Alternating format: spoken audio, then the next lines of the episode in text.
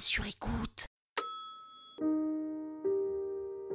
Marignan, 1515. La guerre de 100 ans, elle a pas duré 100 ans. Tchernobyl, c'est à cause d'une grosse foirade lors d'un simple test. Tu savais que l'aéroport à New York a été nommé JFK juste après l'assassinat de Kennedy Tous ces événements historiques qui ont construit le monde dans lequel nous vivons, c'est quand même important de les connaître, non?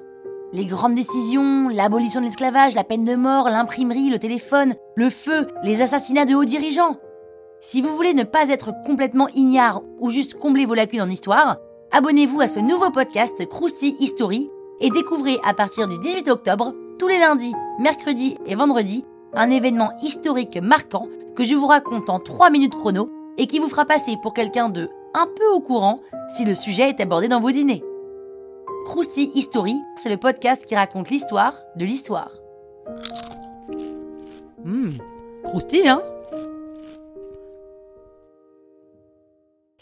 Sur écoute.